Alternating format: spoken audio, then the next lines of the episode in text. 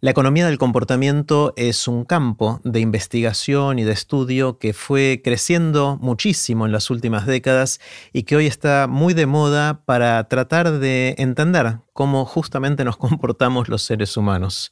Hoy tuve el lujo de conversar con Nicolás Eisenman.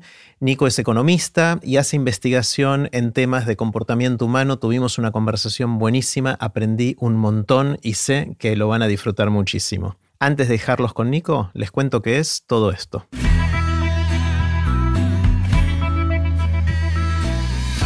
Esto es Aprender de Grandes, el podcast donde comparto lo que aprendo mientras intento aprender durante toda la vida y lo que converso con gente que admiro. Si te gusta este podcast, creo que también te va a gustar el newsletter de Aprender de Grandes. Es un email corto que mando todos los lunes con ideas para empezar la semana. Podés suscribirte gratuitamente en aprenderdegrandes.com. Les cuento que El Mundo de las Ideas es un curso que damos junto con Melina Furman desde 2012, pero que durante la pandemia no pudimos hacer porque es un curso presencial. Es una experiencia, es algo que nos transforma. El objetivo es desarrollar nuestra creatividad y nuestra capacidad de innovación para aplicarlas a nuestras ideas, a nuestros proyectos y a nuestras vidas. El mundo de las ideas vuelve en 2022 con una experiencia intensa que sentimos que va a estar espectacular. La inscripción ya está abierta y pueden ver todos los detalles y postularse para participar en mundoideas.org. Puse los links de este episodio en aprenderdegrandes.com barra Nicolás. Ahora sí, con ustedes, Nicolás Eisenman. Hola, Nico. Hola, Jerry. ¿Cómo, va? Muy bien, muy bien. ¿Vos? Muy bien, muy bien. Eh, contento de tener esta conversación. No nos conocemos mucho, nos conocemos muy poquito y estoy ansioso de conocerte un poquito más. Y me interesa mucho empezar con esta pregunta grande de qué aprendiste en estos años de intentar, ni más ni menos que eh, entender o descubrir cómo es que nos comportamos los seres humanos. ¿Qué, aprendiste? ¿Qué aprendí? Em, ¿Por dónde empiezo? Eh, no, creo que te lo resumo en una frase. Aprendí, o creo haber aprendido, que los valores, la cultura que tenemos es un poquito más maleable, un poquito menos persistente en el tiempo de lo que yo pensaba originalmente. Yo tenía, digo, por, por mi formación y, por lo que empecé a estudiar, tenía como una idea muy, en cierto sentido hasta pesimista, de, cómo se forma la cultura, cómo formamos creencias, valores, eh, demás como que una cosa muy persistente en el largo plazo, ¿no? Que un poco es así, no es que no creo que sea así, pero maticé un poco esa forma de ver las cosas en donde, bueno, pasa algo en un momento de la historia y eso forma una cultura en una sociedad y eso persiste así intergeneracionalmente y no se puede cambiar. Bueno, ahora creo que un poquito se puede cambiar. sigo pensando, por supuesto, que hay una persistencia, porque aparte es lo muestran los papers, pero creo que hay un poco de oportunidad para, eh, digamos, cambiar algunas cosas. Intervenir, de alguna Intervenir. Está bueno. Claro, cuando decís esto de persistencia, uno, uno, yo por lo menos, enseguida pienso en tradición judeocristiana occidental y cómo un montón de las cosas que se sembraron hace cientos o inclusive miles de años, Platón, siguen influyendo al día de hoy. Y por otro lado veo, es verdad, hay ciertas cosas, estoy pensando en voz alta, ¿no? tratando de procesar lo que acabas, acabas de decir siento que hoy cambia mucho la cultura, en parte impulsada por los cambios tecnológicos, sociales, globalización, pero me parece que vos te referís más a la capacidad nuestra de intervenir y darle curso a esa cultura. ¿o? Sí, yo creo de intervenir de forma activa y también de cosas que nos van pasando y que van moldeando un poco la forma de pensar, ¿no? Digo, está está esta idea que, de nuevo, no es que yo no la creo, eh, pero, la matizo un poco de que, bueno, eh, pasó algo y eso generó algo, digamos, que, termina siendo inamovible, ¿no? Eh, y es un poco, digamos, pensarlo en esos términos es un poco pesimista y aparte es un poco raro, ¿no? Porque uno dice, bueno, como decís vos, ¿no? Para uno hubo cierta, cierta tradición judío-cristiana, lo que sea, que formó valores, hace miles de años y hoy tenemos exactamente lo mismo, bueno, y entonces, ¿pero qué? Ya está, digo, no, no hay nada que hacer. Y haciendo investigación me di cuenta que ya sea por intervenciones, que pueden hacer que te comportes de una forma, no sé, un poco más altruista, que te comportes de una forma un poco más prosocial, o mediante cosas que nos pasan, eh, al final, eh, digamos, todo eso que heredamos, bueno, un poco puede cambiar.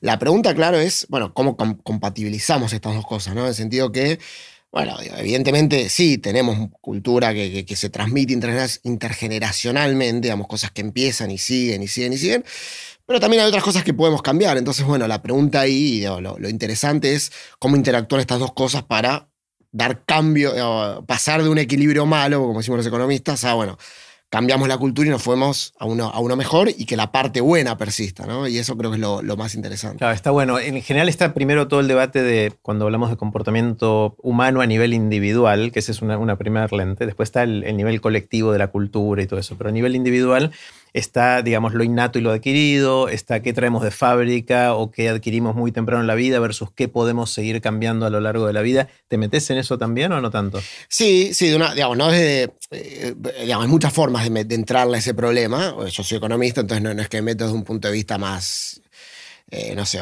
biológico, psicológico, neuro, no, eh, pero sí intento entender qué tipo de valores se cambian en qué momento de la vida y terminan persistiendo en un largo plazo. Si te doy un ejemplo. Ahora estoy trabajando en un paper que lo, que lo que estamos tratando de hacer es entender cómo crecer en una democracia, y crecer me refiero cuando salís al mercado laboral, salís, te vas de tu casa y vas a la universidad, etc., cómo crecer en ese momento en una democracia te moldea valores más cooperativos que te duran para siempre. ¿no? Y una cosa que mostramos, que a mí me parece particularmente interesante, es que esos años formativos son los que importan y no tanto otros. Quiero decir, crecer en una democracia cuando tenés 12, 15, no te cambia tanto. Ahora, crecer en una democracia cuando eso, te fuiste a tu casa, fuiste a la universidad, bueno, eso sí persiste en el tiempo. Entonces ahí está un poco esto que decís de, bueno, en qué momento intervenimos de qué forma para generar qué tipo de, valor. O sea, la, juventud temprana es de alguna manera la ventana en la cual somos más maleables respecto al sistema político en el cual estamos. Sí, lo cual, lo cual o por lo menos en este tipo de valores, esto de, concretamente lo que encontramos es que creces en democracia y te volvés más cooperativo, más recíproco, más prosocial, eh, más confiado. Y este tipo de valores, si lo pensás, tiene sentido que en esa época de tu vida sea formativo. Yo siempre, cuando presento esto, pongo el ejemplo más de Estados Unidos, porque me parece que está más marcado. Vos en Estados Unidos creces en un, en un pueblo, ¿no? Y estás toda tu vida que haces más o menos lo mismo hasta los 18 años. Vas a la misma escuela, tal vez vas a la iglesia los domingos. Tu comunidad es tu misma comunidad durante muchos años de tu vida, lo que es como, digamos, tu, en inglés kin, digamos, como tu comunidad extendida, es más o menos siempre lo mismo. Y de repente aplicas un college y te vas a... La otra punta del país. Sí, la otra punta del país. Y de repente es la primera vez en tu vida que empezás a interactuar en serio con gente que no tiene nada que ver con vos. Y o, te volvés más confiado, más cooperativo, o, digamos, o te perdés, no te, medio que no te queda otra. Entonces, esa época en donde sean tantas interacciones con extraños y con gente como fuera de tu comunidad, ahí se ve muy marcado, pero, pero bueno, acá también, ¿no? Salís al mercado laboral, vas a la universidad, como que salís un poco de tu mundo más chico y esto de tener muchas interacciones con gente que, no tiene nada que ver con vos, digo, ¿qué tipo de interacciones importan? ¿no? Y, y, cuando creces en democracia hay mucha más oportunidad para esas interacciones, porque de nuevo, ejemplo extremo, si te cierra la universidad, y bueno, ya esa interacción no la tenés. Te cierran, no sé, un sindicato, bueno, esa interacción no la tenés, un partido político. Entonces, que en esa época, en donde medio que saliste de tu comunidad y todavía no tenés tu propia familia, que es tu nueva comunidad, bueno, importa mucho para ese tipo de valores el tipo de interacciones que tengas. Está buenísimo. dijiste la palabra paper, yo por las dudas aclaro, para los que no vienen del mundo académico, que paper de alguna manera es el producto que producen o producimos en algún momento lo fui, los académicos, eh, que es la manera en la cual eh, contamos nuestros hallazgos, nuestro avance en el conocimiento humano, nuestros aportes al conocimiento humano y es un artículo científico, un artículo que se escribe, se manda a una revista, eh, a veces con referato o sin referato, eso quiere decir que a veces hay otros científicos que leen lo que uno escribió para probar que eso vale la pena publicar, etc. y eso de alguna manera es el producto del trabajo, es la forma en que se comunica los hallazgos que vamos teniendo o que van teniendo los, los, científicos. mejor que yo. Bueno, espectacular. Me acuerdo todavía más o menos cómo es. Em, y lo que acabas de contar, explicaste un argumento de plausibilidad. Ahora digo lo que significa eso, es una palabra rara. Eh, es un argumento de mostrar que esto que decís, de que esas, esos años son los que más son impactados por el sistema político en que estás, en cómo va a ser tu personalidad o cultura a lo largo de la vida, eh, un argumento de plausibilidad significa que es razonable que así sea, por esto que, acabas de, decir, pero supongo que el paper muestra cuantitativamente que esto es así. ¿Cómo se hace esa investigación y qué tipo de, eh, de, cálculos, de experimentos, de, ¿Qué haces para llegar a esa conclusión y tener un paper? Bueno, ahí yo, yo, hago investigación básicamente empírica. Tengo algunas cosas un poquito más de teoría aplicada, pero es básicamente empírico, o sea, trabajo con datos. Y te diría que dividiría mis papers en dos grupos. Los papers que son experimentales, que eh, después podemos hablar de eso, pero es básicamente diseñar un experimento controlado con un grupo de tratamiento, un grupo de control. A uno le damos algo, al otro no, y después medimos los resultados. Y después hago muchos, muchos papers perdón, que son con datos observacionales que se aplican lo que en, lo que en economía se llaman métodos cuasi experimentales. ¿Por qué cuasi experimentales? Porque no es un experimento controlado, pero tenemos ciertos métodos que desarrollan los econometristas, que eso es como un, campo dentro de la economía, que lo que intentan hacer es replicar lo más posible con datos observacionales lo que haría un experimento. O sea, es, se dice as good as random, es como lo más parecido posible al azar. al azar que muchas veces pasan cosas que llaman, por ejemplo, experimentos naturales. Pasó algo de la naturaleza que hizo que, eh, te cuento, un, después si querés vuelvo a cómo hice este, ¿no? Pero yo tengo, un paper en donde muestro en Argentina que si votás en una escuela en mal estado, castigás al, al, que se llama el incumbent, que es el, jefe de gobierno. O sea, el que está en el poder ahora. El que está en el poder. Y si votás en una escuela en buen estado, lo premiás, ¿no? Ahora, ¿cómo hago eso que no lo puedo hacer de forma experimental? Pues yo no puedo aleatorizar, eh, yo ponerme, decir dónde... Bueno, ¿Qué pasa? En Buenos Aires, en Argentina, la gente vota, no sé si se lo tiene muy claro, pero básicamente vos votás en tu circuito electoral, que es un lugar donde vivís, en la ciudad de Buenos Aires hay creo 169. Entonces vos votás ahí. Ahora, dentro de ese circuito tenés, no sé, 15 escuelas y la escuela donde votes es aleatoria, porque depende de tu apellido y del número de escuela.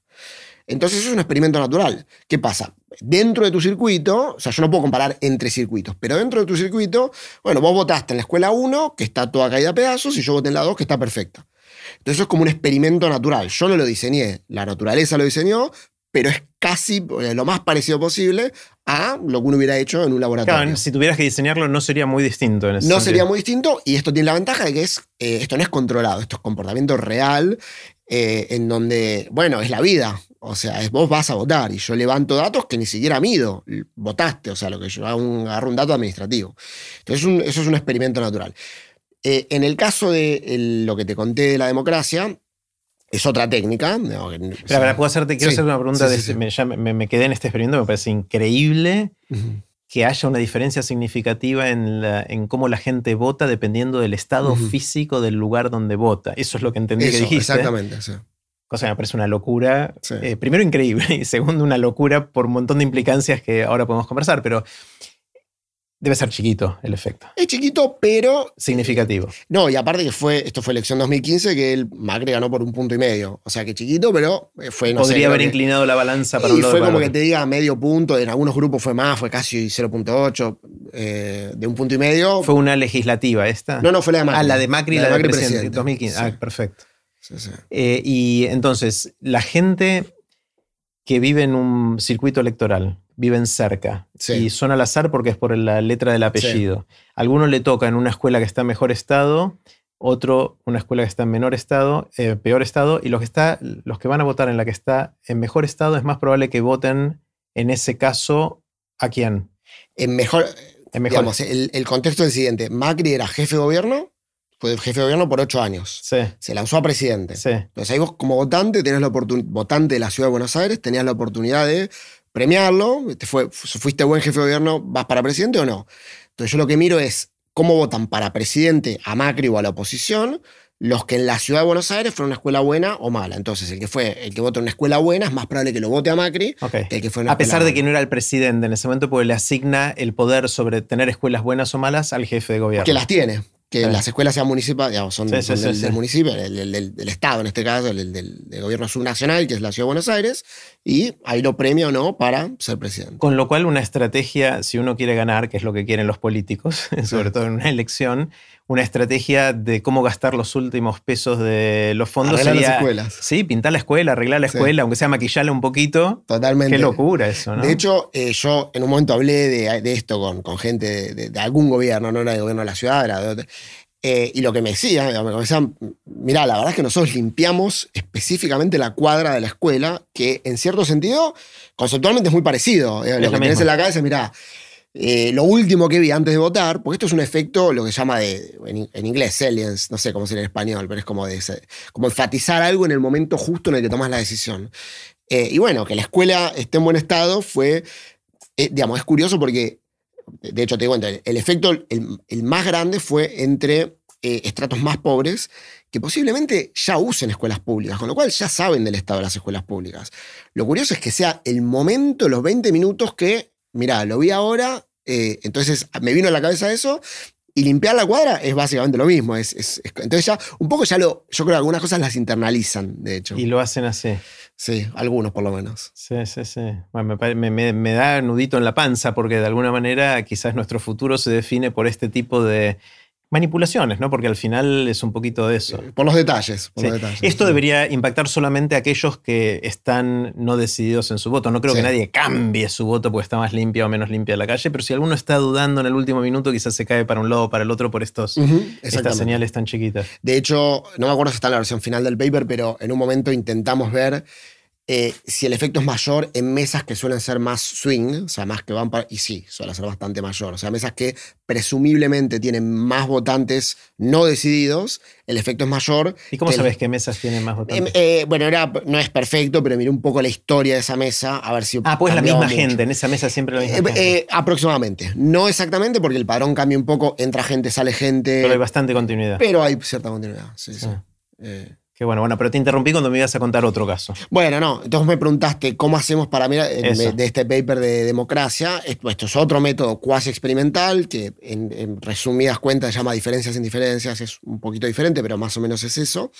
Eh, nosotros tomamos datos eh, muchos datos, o sea, cientos de miles de datos, ni me acuerdo el, el, tamaño, hasta 300 mil y pico, de personas que respondieron a determinado tipo de encuestas que tal vez la conoces, se llama World Value Survey, es una encuesta de valores que se hace desde el 80 hasta acá. Todos los años, no todos los años no, se hacen, tiene siete, siete olas, digamos, que se hacen cada dos, tres años. Eh, y lo que hacemos es identificar en, qué momento nació esa persona, para ver en qué momento tiene entre 18 y 25 años, y en qué lugar nació. ¿sí? Tenemos migrantes, no migrantes, tenemos gente que hace mudo, etc.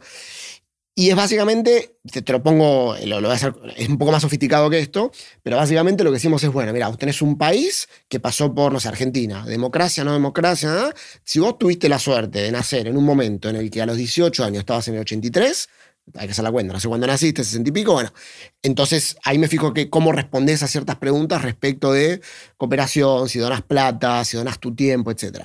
Si naciste cinco años antes, bueno, ahí estabas en dictadura, entonces me fijo cómo respondiste a eso. Entonces es básicamente una comparación entre gente de un mismo país o de un mismo lo que sea que creció por casualidad, porque podría que naciste en un momento o en otro, en contextos más o menos democráticos.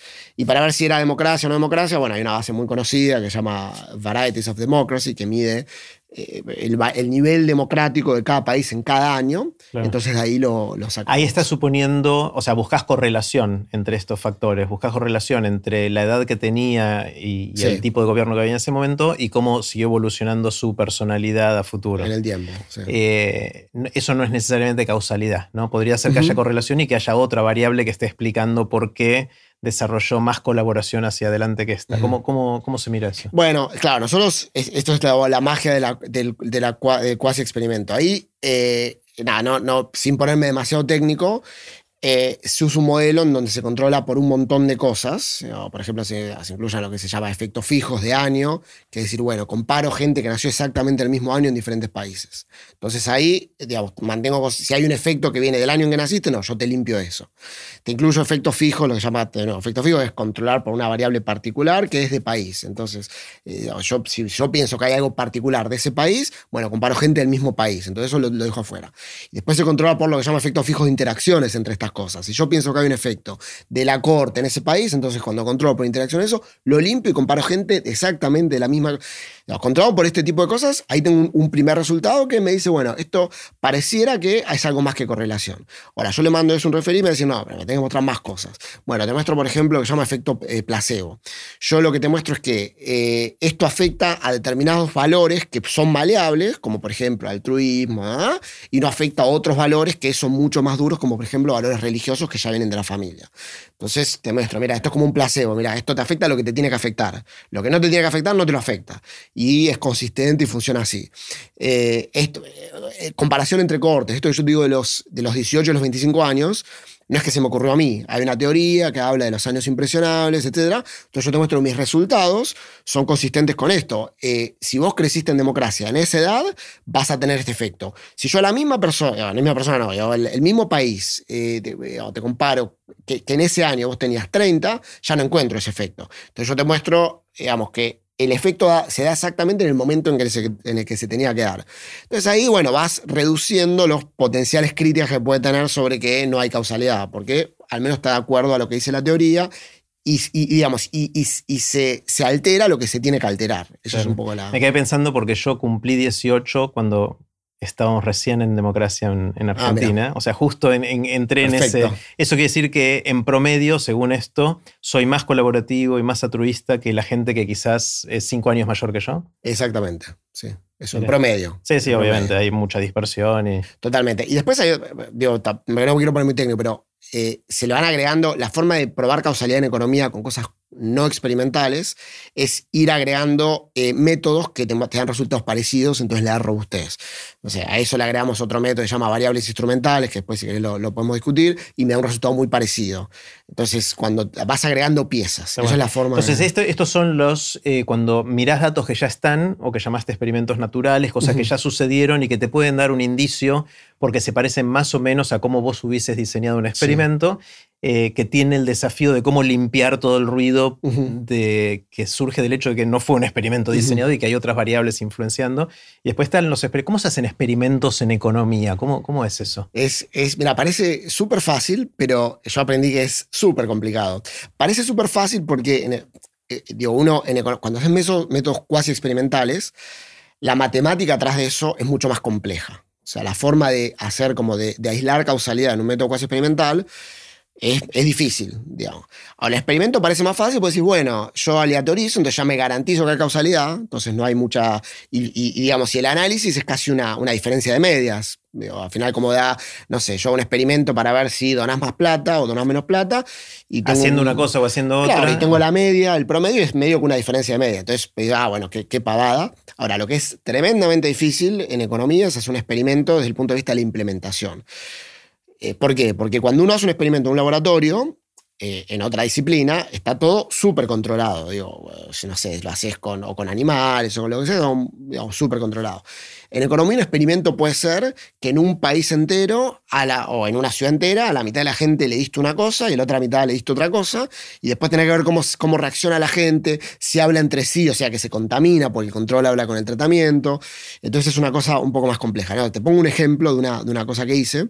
Eh, que es de hecho una de las cosas que cuento en, la charla, en la charla TED, eh, que es un experimento que hicimos en Perú con un equipo de, que yo trabajo mucho con ellos, que son del, Banco Interamericano de Desarrollo, que es básicamente lo siguiente. En Perú tienen el problema, bueno, un montón de países tienen el problema de lo que se llama, de nuevo en inglés, no sé cómo se dice, se llama teacher sorting, que es básicamente que los maestros buenos van a las escuelas más ricas, o sea, pues ellos deciden dónde quieren enseñar, y los maestros no tan buenos van a las escuelas más pobres. Entonces, ¿qué pasa? Eh, digamos, la desigualdad de origen se reproduce porque se supone que el, chico más pobre necesita el mejor maestro posible, y de hecho está probado que un maestro es más efectivo entre gente que tiene menos contención en la casa, y si vos le das un profesor que es por un poco peor, entonces, bueno, entonces el gobierno está obsesionado, con razón, con que los maestros buenos quieran ir a los lugares más carenciados. A los lugares más carenciados. O que, o que algún maestro vaya. muchas veces pasa que ni siquiera va ningún maestro. Entonces, Entonces, ¿qué pasa? Hicimos un experimento, eh, que es un experimento basado en economía y comportamiento, en donde les hacemos como un ejercicio en la plataforma, como si una plataforma de aplicación como, bueno, como viste cuando buscas trabajo, que decís, bueno, quiero ir acá, acá, acá. Es online esto, es electrónico. Online, ellos se loguean, tienen una plataforma que hace el gobierno, en donde dicen, bueno, eh, a mí me gusta, yo elijo el distrito y me gusta esta escuela, esta escuela, esta escuela, y las pones como en un carrito, digamos, esta es mi prioridad con un ranking. ¿no? Y después un algoritmo hace como la limpieza del mercado, entonces en función de cómo, digamos, qué, cómo te fue en el examen original, que tenés más prioridad, lo que buscan las escuelas, lo que buscas vos, hay un algoritmo que limpia y te asigna a lugares. entonces ahí como los que les fue mejor, que supuestamente son mejores docentes, tienen prioridad y ellos típicamente quieren ir a la escuela con más reputación o más historia o más dinero o lo que fuera, tienen prioridad, terminan siendo asignados ahí y los menos buenos, los que les fue menos bien al examen, terminan yendo a los lugares más carenciados, que es al revés de lo que uno querría. Al revés de lo que uno querría, o como te digo, muchas veces ni hay gente que ni siquiera, hay escuelas, un montón de escuelas que nadie aplica. O nadie aplicaba. Entonces hay que meter a alguien que no quiso ir ahí porque de alguna manera tenés Temporales o... Entonces, incluso muchas veces es malo para los maestros porque no es eficiente, porque quedan escuelas con vacantes y maestros sin trabajo. Entonces dijimos, bueno, vamos a hacer un experimento en la plataforma en donde a un grupo de maestros les vamos a hacer un ejercicio y a otro otro ejercicio. Y ese ejercicio está obviamente basado en teoría, ¿no? teoría de economía y comportamiento, esta idea de, de Salience que te conté del experimento, eh, del cuasi experimento de las escuelas, que es decir, bueno, en el momento en el que tenés que elegir, pensá en tus motivaciones, pensá realmente qué es lo que te importa, por qué, digamos, por qué querés ser maestro, qué es lo que te da felicidad, qué es lo que te motiva este trabajo. Que muchas veces uno no lo tiene en cuenta, ¿no? Al final, eh, este, la, decisión es, no digo, no me gusta decir no racional, pero la, decisión muchas veces termina dependiendo de cosas más contextuales de lo que uno piensa. Entonces lo que dijimos, bueno, a un grupo de maestros les, los invitamos a que nos respondan una pregunta muy sencilla como en un, en un box, así, que decía, no me acuerdo las palabras exactas, pero ¿qué te, ¿qué te, motivó a querer ser maestro? Eso era lo querer ser maestro, ok. Lo conecta con su vocación o su... Exacto, con su vocación, con las motivaciones más, lo que llaman más intrínsecas, altruistas, como bueno, normalmente la gente que se dedica a estas cosas tiene una motivación que no es, viste, no eligieron ser economista o ingeniero, tiene una motivación muy intrínsecamente, digamos, prosocial, ¿no? O, mucha gente, no todos, ¿no? Entonces le decimos, bueno, cuando uno escribe eso, eso es una técnica que lo que hace es que pensás en eso, reflexionás, ¿no? Y lo tenés eh, como acá, ¿no? Lo tenés... Eh, bien presente. Bien presente. Y digamos, si esas no son tus motivaciones, no te va a cambiar nada pensar en eso, porque no lo son y no es que esta intervención te cambie la forma de pensar. Pero si sí tenés esas motivaciones y simplemente no lo tenías. Esas motivaciones se referís a mejorar el mundo. Mejorar el mundo. De hecho, es muy, es muy interesante porque cuando escribe, nosotros después hicimos un, como un text análisis, visto que te muestra como la nube de palabras.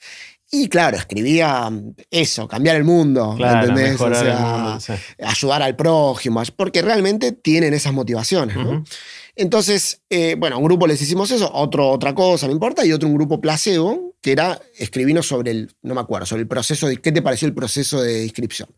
Nada, neutral. O sea, que muchas veces se, hace un placebo para que no sea, no sea cosa que el solo hecho de escribir algo te cambie el comportamiento. Y bueno, esto lo mantenemos constante. Al grupo de control también tiene que escribir algo y el grupo de tratamiento tiene que escribir algo muy específico vinculado a las motivaciones. Y después nos fijamos el, el, resultado que es a dónde aplicaron. Y efectivamente aplicaron mucho más a escuelas que llamamos vulnerables, que estaban marcadas con un icono. Los que, los que respondieron cuál era su motivación para ser maestros. Exacto. Esos comparados con lo del placebo, eh, que es el estudio neutral, terminaron eligiendo mucho más escuelas de este tipo que las marcábamos en la lista con un corazoncito. Eso a todo el mundo, ¿no? todo el mundo sabía cuál escuela era vulnerable, ¿no? Y eso es un diseño, un experimento. Nos hemos preguntado cómo se hace. Bueno, la implementación de eso es súper compleja, porque esto, era, esto fue en todo el país, o casi todo el país, excepto Lima. Lima y Callao, que es una zona más urbana, pero en todo Perú rural. Eh, y, es, la implementación es muy desafiante, ¿no? porque ahí hay muchas cosas que pueden arruinarte el experimento. Por empezar, un experimento es aleatorio. Vos tenés que elegir un grupo que recibe aleatoriamente una, un mensaje y otro que recibe otro. ¿no? Ya que sea aleatorio, técnicamente no es tan fácil. Es algo que trabajamos con el gobierno para, que, para ver cómo, cómo aleatorizamos, quién lo recibe, quién no. Eso es un paso. Segundo paso, para vos puedes detectar un efecto, necesitas un tamaño de muestra más o menos razonable. De esto es algo más, técnico, pero si vos haces un experimento con 10 personas, es muy difícil que puedas identificar nada, porque hay mucho ruido. hay mucho ruido, digo, ahora si lo haces con un millón de personas, y si hay un efecto, si efectivamente pasó algo, eh, lo, vas a, lo, vas a, ver. Entonces, calcular el tamaño óptimo de muestra, que el gobierno te diga, bueno, ok, sí, tenemos ese tamaño óptimo, se lo vamos a dar a todos. La negociación con el gobierno, que, esto son mucho mejores mis colegas del banco que yo, eh, ellos no, eh, ellos son los que toda la, implementación técnica, que el, que el gobierno haga un sistema que depende cuál es tu, no sé, tu número de DNI, te muestre una cosa o te muestre otra. Claro, eso es una manera de randomizar, de hacer aleatorio, si es termina con número par o impar, porque eso es bastante al azar. Es bastante al azar, exacto. Eh, y después en el medio no sé, un montón de otras cosas que pueden ir pasando, que, no, que, uno no hable con el otro, porque si, si, una persona que vio un mensaje, de repente llama al amigo o a la amiga, le dice, che, a vos también te apareció este mensaje que, y ya contaminaste al neutral, que se supone que no tenía que ver ese mensaje. Y eso en un laboratorio con ratas no te pasa, digamos, eh, en un experimento en economía. Anda a ser, por ahí las ratas eh, sí, sí, exacto. Eh, nada, y entonces hay un montón de sutilezas, detalles de implementación, etcétera, que otra cosa que nos pasó, que nos enteramos, que nos dimos cuenta después, después del experimento. Claro, un montón de gente, por el lugar en donde vive, no hay escuelas no vulnerables. Entonces, no importa, yo te muestro una cosa con la otra, no hay lo que se llama variabilidad. O sea, quieren vivir cerca de donde están, no quieren mudarse y ahí no hay de Ni siquiera les aparecen porque ellos eligen su distrito. Y ahí perdimos un montón de muestras, porque eso es como que efectivamente no hubo tratamiento. No hubo tratamiento porque, nada, digo, al final no, no tiene opción. No puede, y eso nos dimos cuenta después porque no estuvimos lo suficientemente vivos, porque hay un montón de cosas que, son difíciles, digamos. Eh, entonces, para este experimento nuevo, ahí sí, ya lo miramos, vimos un mapa, lo hicimos mucho mejor. Pero bueno, son, son cosas que, son complicadas. A ver, quiero repasar un poquito esta idea de diseñar un experimento porque tenemos, por suerte, por suerte, por mala suerte, tuvimos una pandemia, pero por suerte aprendimos algunas cosas en la pandemia y algo que se volvió bastante más de conocimiento más amplio que de costumbre es esta idea de hacer eh, análisis clínicos con, con, vacunas, con posibles vacunas, testeos clínicos o ensayos lo llaman, en el cual se parece mucho, ¿no? Eh, porque vos querés averiguar algo sobre el mundo y decís voy a hacer un experimento en el cual, por ejemplo, quiero probar si esta vacuna funciona o no funciona. Entonces agarro un grupo de gente con ciertas características y este grupo de gente al azar le doy a la mitad la vacuna y a la otra mitad un placebo, es decir, algo que luce igual que la vacuna, pero que no es la vacuna.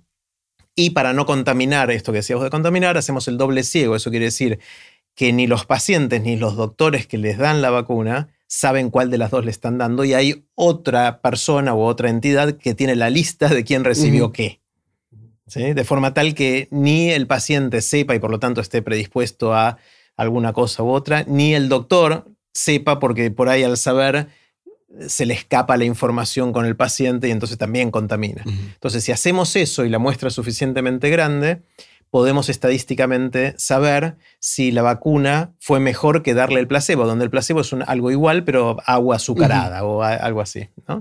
Eh, acá es, eso, ¿no? Es, es lo mismo en el cual vos querés probar algo sobre comportamiento humano en este caso, si docentes prefieren con mayor o menor probabilidad ir a escuelas más carenciadas y tomás la muestra, en este caso los docentes que tenían que ser asignados en Perú, salvo Lima y Callao en ese año, lo que fuera, y que te divido estos a la mitad de manera lo más aleatoria posible y algunos les, algunos les doy la vacuna y otros les doy el placebo, es decir, algunos les muestro esta pregunta que creo como hipótesis que puede curar este virus, es decir, que puede influir en la dirección que yo quiero en su comportamiento, de que les dé más ganas de ir a la escuela más carenciada.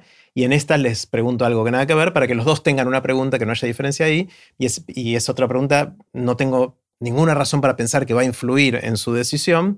Eh, y después comparo los resultados. Es exactamente eso. Es exactamente eso pero como te digo, con, la sutileza de, bueno, de que la gente se mueve, hace cosas, eh, conversa. Al lidiar con seres humanos en vez de con virus eh, es, más complejo. Es, pues, no sé si es más complejo, tiene otro tipo de complejidad. Claro que, que, lo hace como más específico eh, y que, digamos, eso, tiene como ciertos aprendizajes que son de, eso, cuando es un experimento a gran escala, con, pero sí. Ahora, ¿no hay un tema ético de intentar influir en la decisión de los maestros barriéndoles la cuadra antes? Puede ser equivalente, o sea, esto de, hacerle la pregunta es como pintarle la escuela o barrer la cuadra antes de las elecciones. ¿No hay, ¿No hay una discusión ética, moral, si, es, si está bien o no hacerlo? Sí, yo creo que sí. Yo creo que no solamente en esto, ¿no? en toda intervención, de economía de comportamiento o no, en economía y no en economía, siempre hay una discusión ética, eh, porque al final estás intentando inducir un comportamiento, eh, y eso es así yo creo que hay ciertos como guidelines éticos que de hecho los economistas... Lineamientos en castellano. Lineamientos éticos que, que, los economistas y que cualquier persona que hace un experimento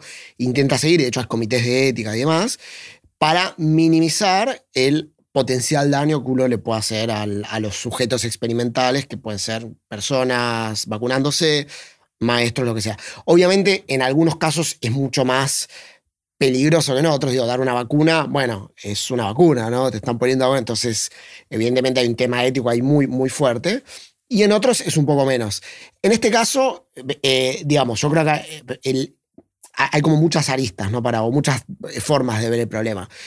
Yo tiendo a pensar no solo en esto, sino que en, en las intervenciones en general en economía, si hay un, si hay un interés común, para mí eso vale mucho, siempre y cuando no haya algo, digamos, no, no, no induzcas a la persona a hacer algo que va contra su voluntad, ¿no? Hay un común principio en cuando uno manda las cosas a un comité ético que es, eh, digamos, no, no hacer daño, que es no hacer daño al sujeto experimental, y está claro que acá no hay ningún daño, digamos, esto es, es, es, una, digamos, una, intervención muy en línea con, con, lo que el gobierno hace normalmente. O sea, el gobierno siempre intenta inducir a los profesores a que hagan eso porque es lo que necesita el país y que no hay nada que, digamos, que nada, digamos, que, le va a hacer daño si lo elige, ¿no? Que te estoy mandando a hacer algo que te va a lastimar o que, de hecho, para nada. E incluso estas escuelas hasta les pagan más. O sea, como tienen hasta un incentivo aparte.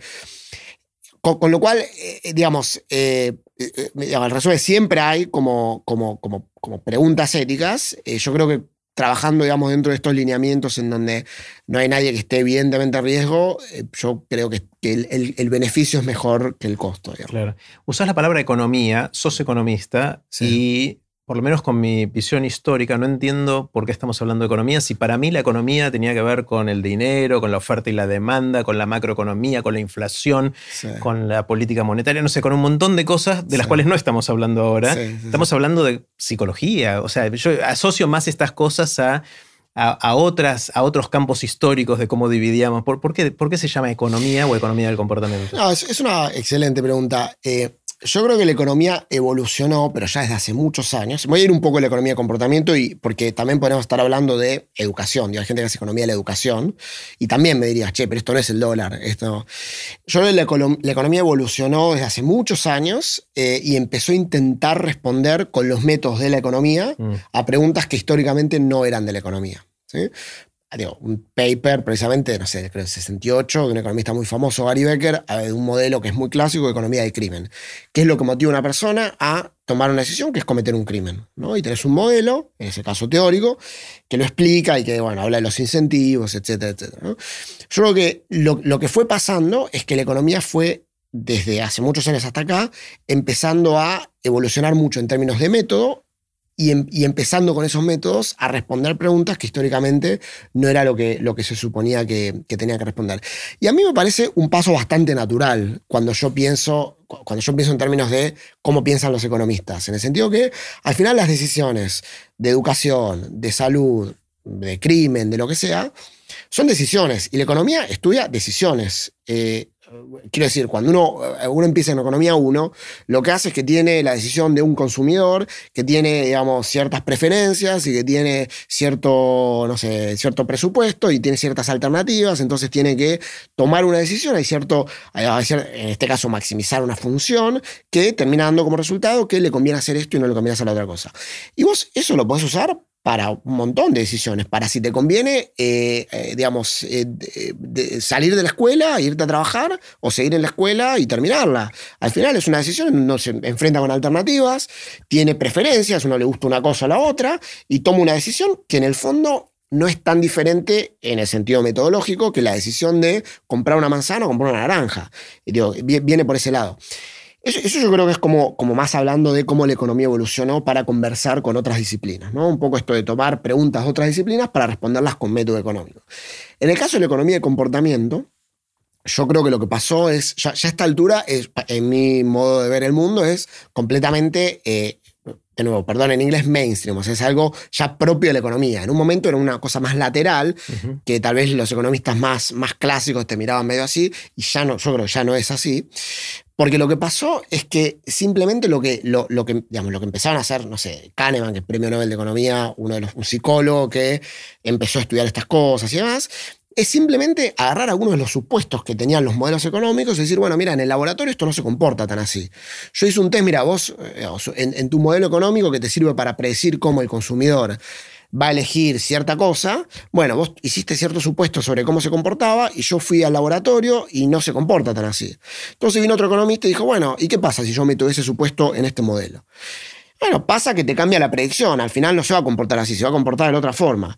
Pero sigue siendo un modelo económico, la forma de, hacerle el approach al problema termina siendo muy parecida, solamente que, bueno, van cambiando algunas cosas en función de lo que psicólogos y ahora economistas van descubriendo que, digamos, que es la forma en que los, que los individuos se comportan. Y, de nuevo, te pongo un ejemplo bien concreto. Eh, hablamos de altruismo, ¿no? De, bueno, de, tomar una decisión que beneficie a otros, eh, aparte de beneficiarme a mí, o prosocialidad. Bueno, eh, el altruismo ahora se modela en economía. Es una cosa que tal vez hace muchos años el modelo más clásico decía, bueno, yo tengo mis preferencias y me importa mi propio beneficio, entonces elijo las cosas que me dan la mayor felicidad posible a mí. Bueno, ahora hay gente que digo, no, pero para, hay gente que hace cosas que evidentemente no le benefician, que benefician a otro. ¿Qué hacemos? Bueno, entonces metamos en, digamos, en lo que se llama la función de utilidad, que es la función de felicidad, por decirlo de alguna manera, ¿qué, qué es lo que me da felicidad? Metamos la felicidad de otros. Y la forma de, modelarlo no es tan diferente. Es simplemente que ahora, como, como le metí como algunos, eh, algunos aprendizajes de psicología, de sociología y demás, bueno, ahora yo pienso que esto, esto tiene, digamos, tiene sentido meterlo, pero el método no cambió mucho. Y en mi caso yo creo que es lo mismo. Digamos, el, eh, esto de hacer experimentos, que es cierto, ¿no? los experimentos no, los inventó la economía para nada, pero los experimentos en economía tienen muchísimos años. Entonces, un experimento que tiene un componente más, un poquito más psicológico, como este que te conté de Perú, bueno, es responder una pregunta que tal vez le sirve más a la gente que hace políticas públicas en educación, pero que la forma de responderla es igual a la que hace un experimento con, no sé, modificando impuestos. Entonces, creo que un poco esto de tomar el método y aplicarlo a otras preguntas, creo que, creo que es el medio, digamos, la forma de compatibilizar la economía con otras disciplinas. Está buenísimo. Casi una forma de verlo es que la economía entonces entonces con esto que me acabas de describir, no es tanto un campo de estudio, sino más un método para examinar la realidad y tratar de aprender cosas de la realidad, ¿no? Como también podía ser la física, que en general se ocupa de entender cómo funciona la naturaleza, eh, pero de repente podemos aplicar métodos de la física para entender cuestiones de interacción entre los seres humanos o, algún otro eh, y un físico podría hacer eso. Entonces lo llamamos en la física de y le ponemos otro apellido. Exacto. Eh, está bueno, está bueno como... Yo creo que es un método y que es una forma de pensar, eh, de, pensar un problema. Digamos, yo cuando pienso un problema, yo soy muy consciente, yo tengo muy en la cabeza lo que aprendí, de verdad, en los primeros tres años de economía. La forma de, decir, bueno, yo tengo una persona que tiene que tomar una decisión y que tiene ciertas preferencias y que yo lo estructuro cuando yo pienso cómo la gente toma decisiones, de una forma muy economicista. Lo que pasa que, bueno, después eh, hay, digamos, uno le mete cosas y va ampliando un poco el, abanico, pero, pero, yo estoy seguro que como yo pienso el problema, ni mejor ni peor, pero la forma en que yo tengo de pensar el problema es muy distinta de la que tiene un, no sé, un educador, por ejemplo, un psicólogo o un sociólogo, por más que muchas veces el problema que pensamos es el mismo, pero, pero, lo, pero la forma de, hacer el approach, yo creo que, que, en mi caso y, en general los economistas es muy, muy economicista, digamos, muy... Cuando uno lee sobre economía del comportamiento, una de las primeras cosas que lee de Kahneman o u otros que, jugaron un rol importante en todos estos desarrollos, es que la economía clásica, y acá corregime si lo digo mal, pues soy muy desde afuera, que la economía clásica tomaba como supuesto que los seres humanos tomamos decisiones racionales. Eh, y de ahí se desprende un montón de conclusiones sobre desde formación de precios hasta un toma de decisiones en qué voy a trabajar y qué no, ese tipo de cosas. Eh, y que gran parte del descubrimiento de, esta nueva ola de, la economía es que no siempre funciona así, que tenemos un grado de irracionalidad o, de otras variables que influyen en nuestro comportamiento que, que no las teníamos en cuenta antes y de esa manera se revolucionó todo esto. Eso es otro de los pilares de, todo esto. ¿Y qué es esa irracionalidad? Sí, a mí eh, no, me gusta tanto hablar de racionalidad porque en economía racionalidad significa algo muy específico. Eh, y hay ciertos comportamientos que, eh, digo, que, según esa definición tal vez no son racionales, pero sí lo son. ¿no? Yo creo que la forma a ver, yo, creo que lo, que lo que hace Kahneman y lo que hace, y lo que hace un montón de gente que, desarrolló mucho en este, en este campo es simplemente desafiar supuestos que muchas veces los economistas llaman o llamaban, digamos, de racionalidad. te voy a poner un ejemplo muy, muy, muy, muy claro. Cuando uno, cuando uno hace, normalmente, cuando uno hace un modelo de lo más clásico que existe en microeconomía, de, de decisión de un consumidor, uno, digamos, tiene esto que se llama función de utilidad, que es básicamente esto, cuánto qué tanta felicidad me dan ciertos bienes, ¿no? Esto me, esta manzana me da 5, esta me da 8. Esto es básicamente eso. Y la idea que uno tiene es, bueno, uno al final toma decisiones que maximicen, dado la cantidad de plata que tiene y las alternativas que tiene, que maximicen esa felicidad. Eso es como la forma de pensar. Y claro, esa, esa función de felicidad tiene una forma. ¿No? Tiene una forma funcional y hay que hacer supuestos sobre esa forma funcional. ¿de qué depende? Claro, de qué depende, qué forma tiene, digamos, hay diferentes tipos, es lineal, no es lineal, hay, hay, muchas formas de pensar y para resolver un modelo, bueno, necesitas algo, o sea, necesitas supuestos, axiomas y eso te da un resultado. ¿no? Entonces, un supuesto, cuando uno hace la formulación más clásica, piensa, por ejemplo, en, en términos que, digamos, los bienes le dan como felicidad, lo voy a poner en términos muy burdos, como muy absoluta, en el sentido que, bueno, esto me da, eh, eh, un, bien particular me da una cantidad de felicidad particular. En, términos absolutos, me da 10, 10 unidades de felicidad. Bueno, lo que Kahneman dice, por ejemplo, es, mira, en realidad la gente no evalúa las cosas así, la gente lo evalúa en relación a algo más. ¿sí? Por ejemplo, tener, digamos, yo estoy dispuesto a pagar este vaso 5 dólares si no lo tengo, ¿sí? pero si lo tengo y vos me lo querés comprar, yo te voy a cobrar 10 dólares. Es el mismo vaso. El mismo vaso que en mi función de utilidad, tener o no ese vaso me debería dar lo mismo, pero claramente dice, no, no te da lo mismo, porque la gente evalúa las cosas, no importa en cambio, sino en absoluto. Nada, es más irracional decir que la gente evalúa esto en relación a otra cosa. Bueno, no, no es más irracional, es simplemente una forma diferente de modelar algo que típicamente durante toda la historia lo, modelamos de una forma particular. ¿no? Y hace un montón de cosas. Hay una, cosa que seguramente escuchaste hablar del sesgo del presente, se llama eh, present bias en inglés, que de nuevo es, es, es simplemente un parámetro que nos dice, digamos, que en el modelo que nos dice cómo descontamos el futuro en el tiempo. es decir, cuánta más atención le prestamos a lo que sucede ahora versus promesas del futuro. Exacto, mira, te pongo eh, de hecho el ejemplo más clásico, yo te digo, vos preferís 10 dólares hoy o preferís 11 dólares en un mes. Entonces, dependiendo, si vos sos más o menos paciente, me vas a decir, no, dame los 10 dólares hoy, o no, mira, yo espero y prefiero 11 dólares hoy. Eso es, eso es un parámetro, ¿no? Que, que tu tasa de impaciencia. Entonces, normalmente en economía lo que se solía modelar y se suele modelar es que ese parámetro, digamos, si vos me contestás que vos preferís 10 hoy antes que 11 mañana, si yo te pregunto, vos preferís 10 en 30 días o 11 en 31 días, me tenés que contestar lo mismo. 10 en 30 días. ¿Por qué? Porque entre 30 y 31 hay lo mismo que entre 0 y 1 y yo lo único que hice fue pasarte, digamos, la misma decisión en el tiempo. Bueno, típicamente se supone, se suponía que que vos me vas a contestar lo mismo, que, tu respuesta va a ser consistente en el tiempo. Digamos, que si vos sos impaciente, sos impaciente entre hoy y mañana y entre pasado y pasado.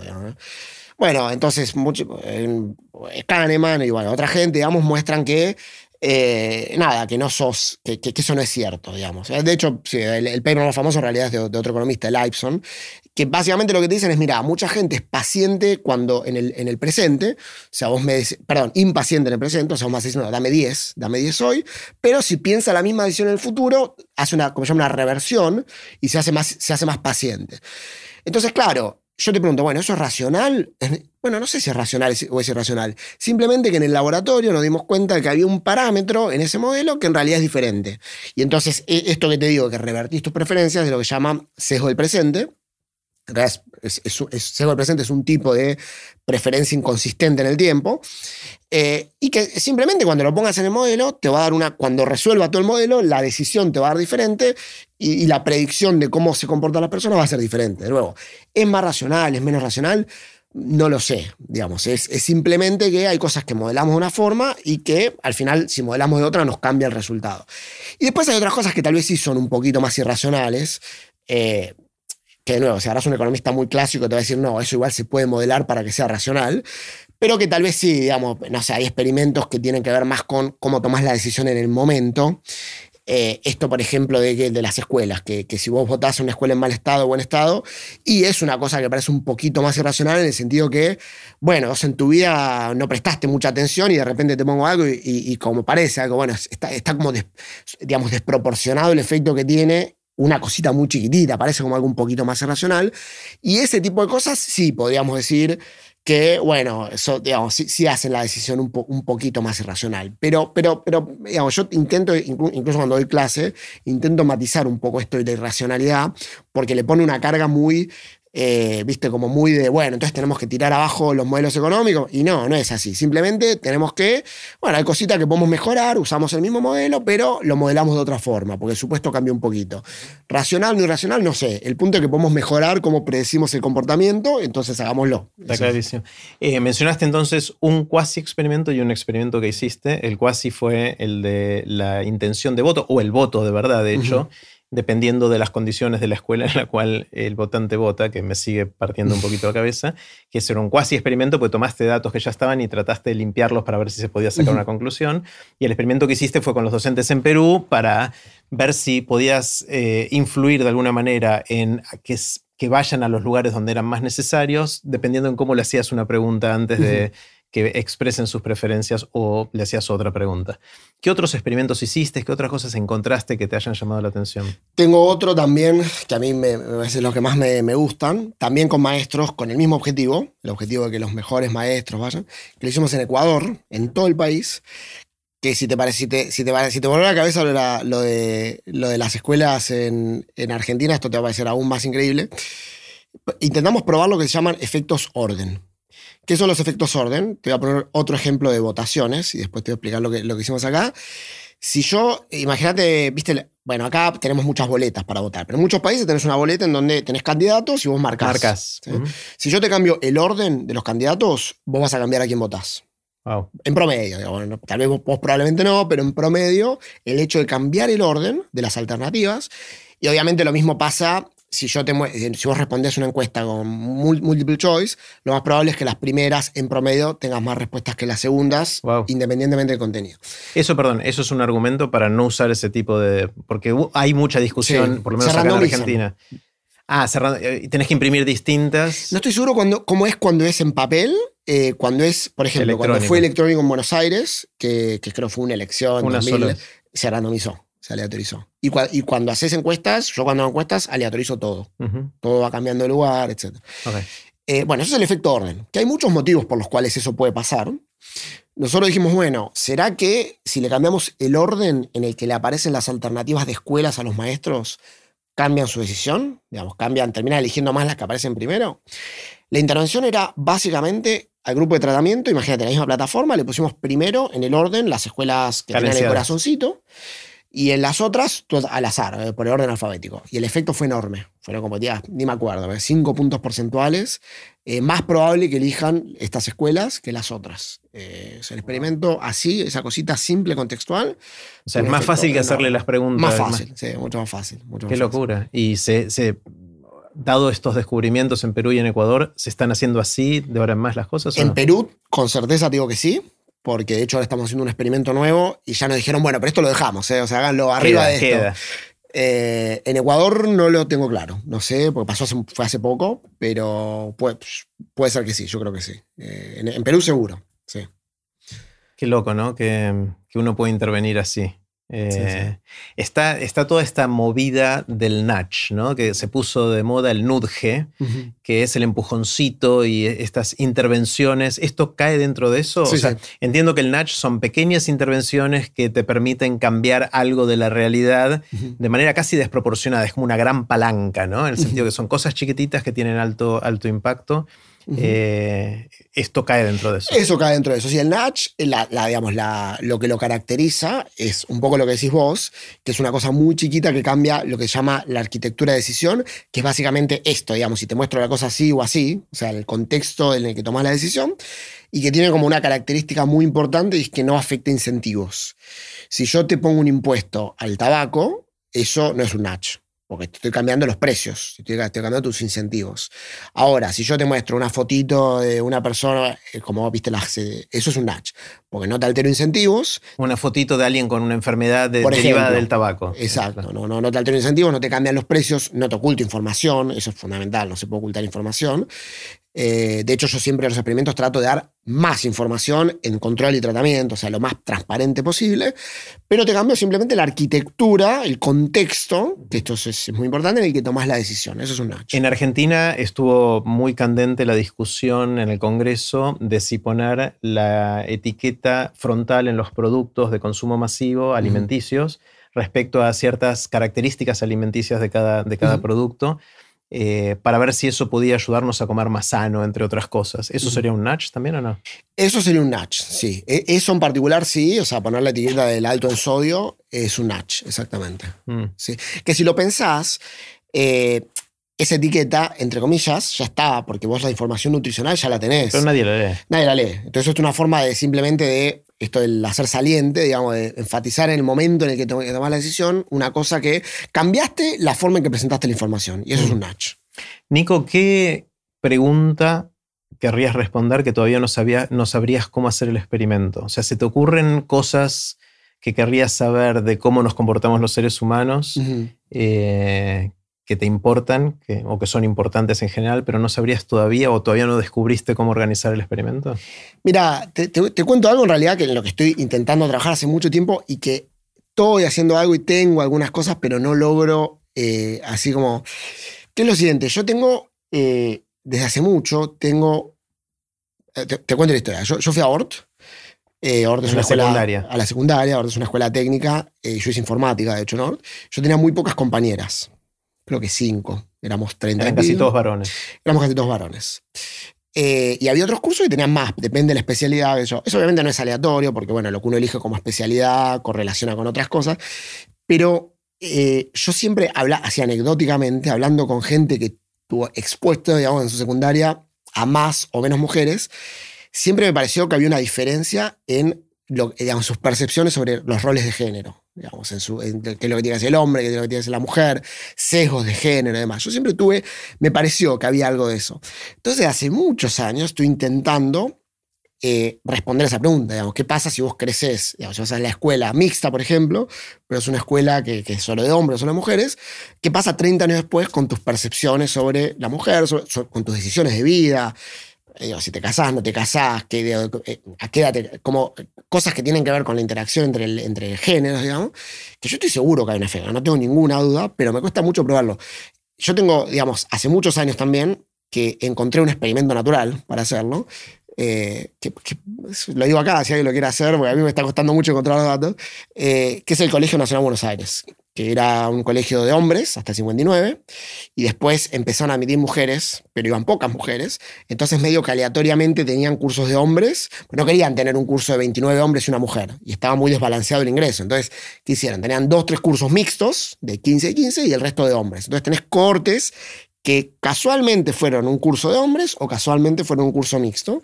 Esto pasó hace, bueno, son gente... ¿Y era casual los asignaban al azar? Pareciera que sí. Pareciera, yo hablé mucho con gente de ahí eh, pareciera que sí, eso no puedo confirmar totalmente, pero leyendo, yo fui, a la fui al archivo de, Buenos Aires, tengo, tengo, de hecho tengo la agenda. O sea, ah, ¿Tenés la lista de gente? Tengo la lista, no con nombres, pero puedo, identificarlos, digamos, o sea, como que, o sea, podría identificarlos, o sea, podría buscarlos para, para encuestarlos. Eh, y pareciera que fue aleatorio, digamos, pareciera que fue así. Son gente que tiene, bueno, 60 y pico, 70 años.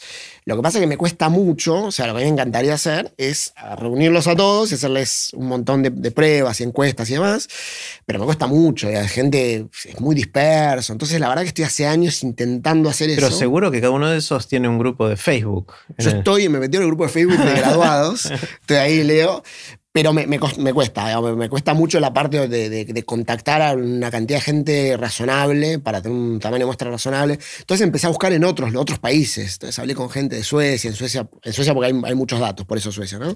Y también parece que había unas escuelas, esto estoy intentando, pero me cuesta un montón y no lo quiero dejar. Es una cosa que no quiero dejar porque me encanta, estoy hace años obsesionado con eso.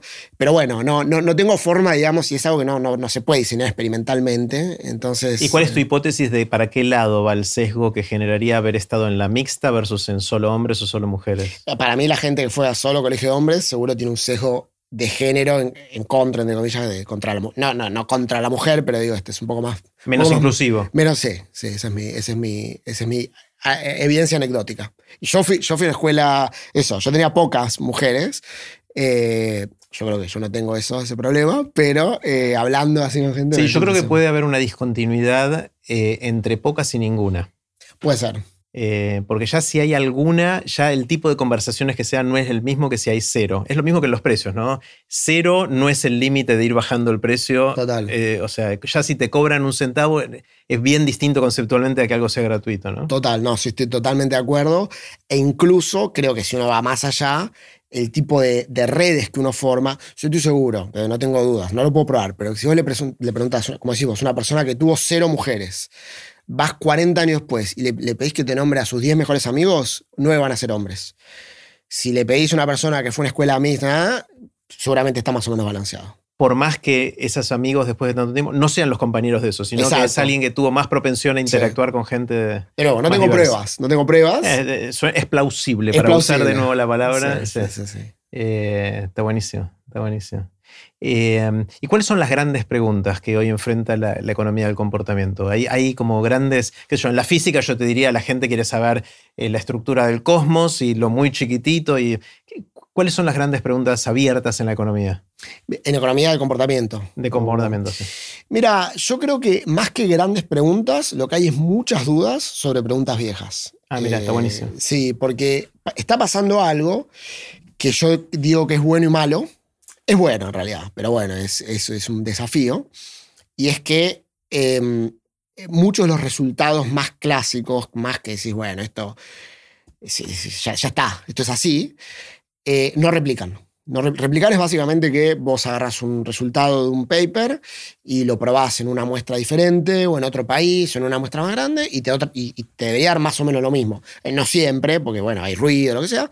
Y hay muchos resultados eh, muy clásicos, te diría más incluso de psicología, porque economía en general tiene muestras más grandes.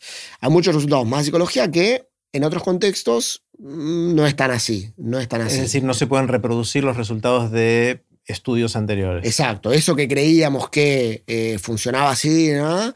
bueno, parece que no está tan claro que sea así.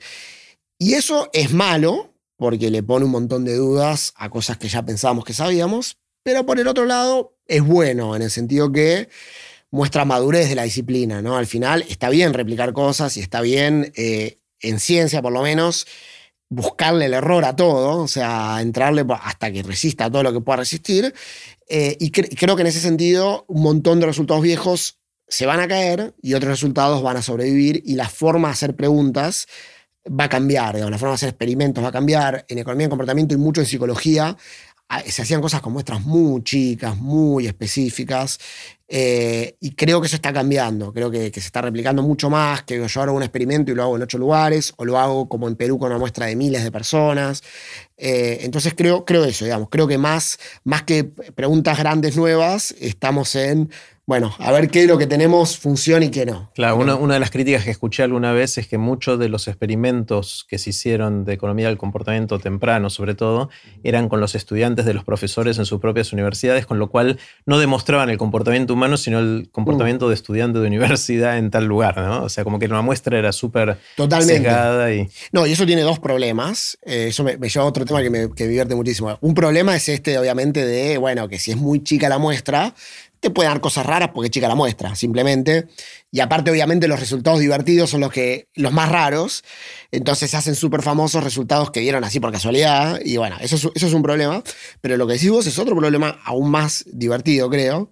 Y es que, claro, nosotros hay, un libro que, que, a mí me parece, me cambió, en realidad los papers sobre los que está basado ese libro me cambió mucho la forma de pensar, que llama algo así como The Weirdest People in the World, Weird, que, que no es casual, raro. es una sigla, o sea, el, el, autor que se llama Joe Henry, que es un antropólogo, economista, psicólogo, todo, que básicamente se refiere a gente western educated, no me acuerdo bien, en países industrializados, y lo que dice es esto, dice, mira, los, no solo, de hecho él no habla de economía de comportamiento, habla más de psicología, dice, mira, los, lo, que nosotros sabemos de psicología, experimentalmente, no es de la psicología humana, es de la psicología de un grupo muy particular de gente y Weird, básicamente, lo que dice es que no representa al mundo para nada. Dice, sabemos de la psicología de un grupo que es raro, de un grupo que, viste, ser un estudiante de Yale no es común. No es representativo de nada. De nada. Y entonces empieza, bueno, cuando haces un experimento así, de hecho, un poco tomando cosas de, digamos, economía de comportamiento, esto de, bueno, los, no sé, los, sesgos cognitivos más clásicos de economía de comportamiento, que decimos, bueno, la gente se comporta así, vas a una cultura que, y no se comporta así, no tiene eso, no, porque es otra cultura y porque la cultura define de alguna manera la psicología de la gente y, ya, digamos, si no, entonces esto que decís es, exactamente así, digamos, sabemos algo de un grupo que casi diría no le importa a nadie, no es que no le importa a nadie, pero que no es representativo para nada de la, psicología humana si es que existe tal cosa. Claro. Eh, estamos grabando esto, Nico, justo después de que grabamos tu charla TED en un estudio y justo antes de que salgamos de caravana por la ciudad de Buenos Aires a que des tu charla y que se la llevemos ojalá a mucha gente. ¿Qué, aprendiste en el proceso de preparar tu charla TED, de acercarte a este mundo? Me interesa siempre aprender De, nuestras víctimas. Sí, sí, no, aprendí un montón. Te digo, aprendí, lo primero que aprendí, que parece raro dado a lo que me dedico, es a contar una idea, que, que parece muy trivial y muy, pues, bueno, contar una idea. Y yo siento que yo llegué, yo sé contar ideas en un formato muy específico. Yo escribo papers científicos para un grupo de gente muy particular que está acostumbrada a leer cierto tipo de cosas. Y yo cuando leo papers también me gusta leer es eso, digamos, es, es, mi mundo. Ahora, yo, yo siento que yo llegué con, con, mis coaches, digamos, eh, con un montón de, de, ideas, de cosas que yo hice en mi vida, que, muchas publicadas, bien publicadas, o sea, que están bien contadas, pero que no eran realmente una idea... Eh, yo no entendía el big picture de mis ideas no, sé si no lo entendía, pero yo estoy acostumbrado, ¿viste? En, ciencias como vos agarras una cosa muy chiquitita. Te metes en esa pregunta puntual y tratas de responderla. Exacto, muy chiquita y algo muy, muy específico. Y siento que cuando me preguntaron, bueno, pero esto, ¿esto qué?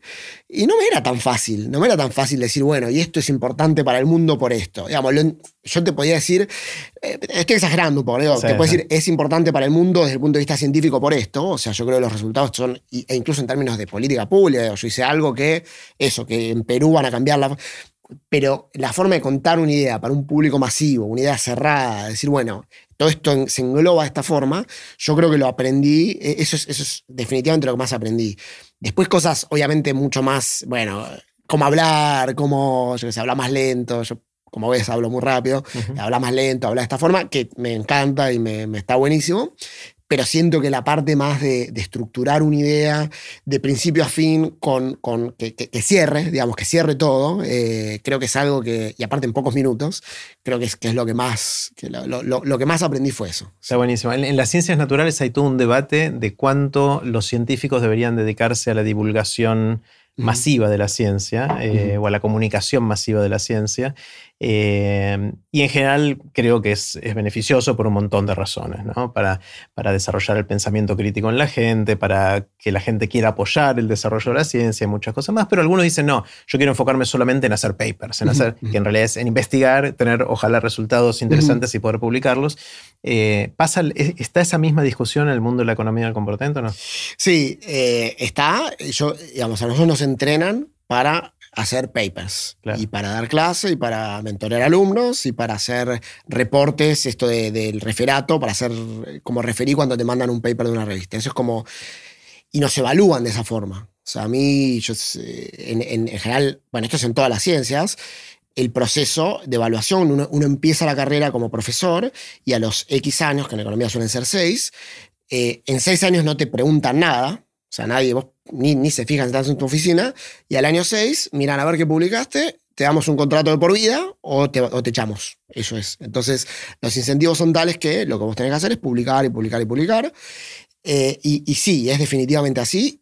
Y a mí me gusta, digamos. Yo, yo, a mí me encanta lo que hago. Yo estoy muy feliz con, ese, con esa mentalidad.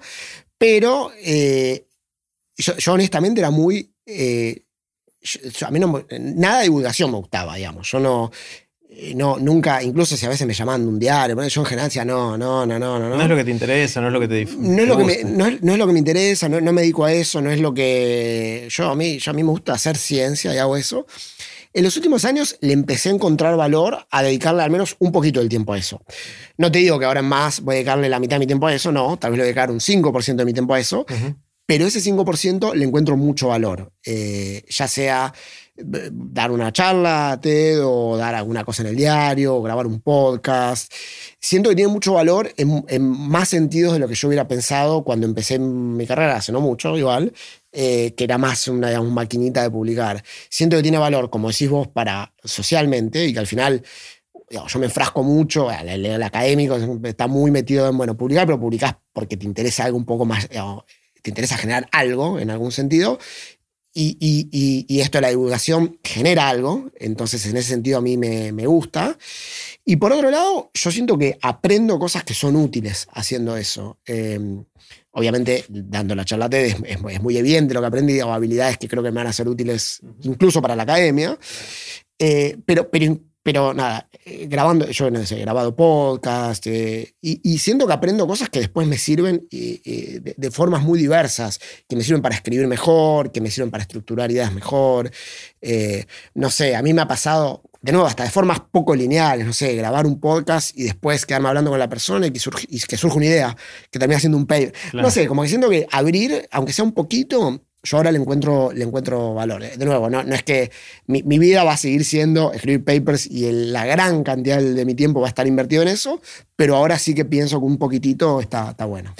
Eh, si alguien que nos escucha, Nico, quiere, alguien más joven que está decidiendo qué estudiar y todo eso y se entusiasmó por lo que acabas de contar y quiere dedicarse a hacer economía del comportamiento? ¿Tiene que estudiar primero economía? ¿O cuáles, cuáles son los caminos que te llevan a esto? Porque el premio Nobel que fundó todo esto era psicólogo, era Kahneman. Mira, eh, yo creo que hay dos cosas que son parecidas, pero no son exactamente lo mismo. Una son lo que se llama ciencias del comportamiento y otra que es más economía del comportamiento. Las diferencias son sutiles, pero hay diferencias. La gente que hace ciencia del comportamiento suelen ser más psicólogos.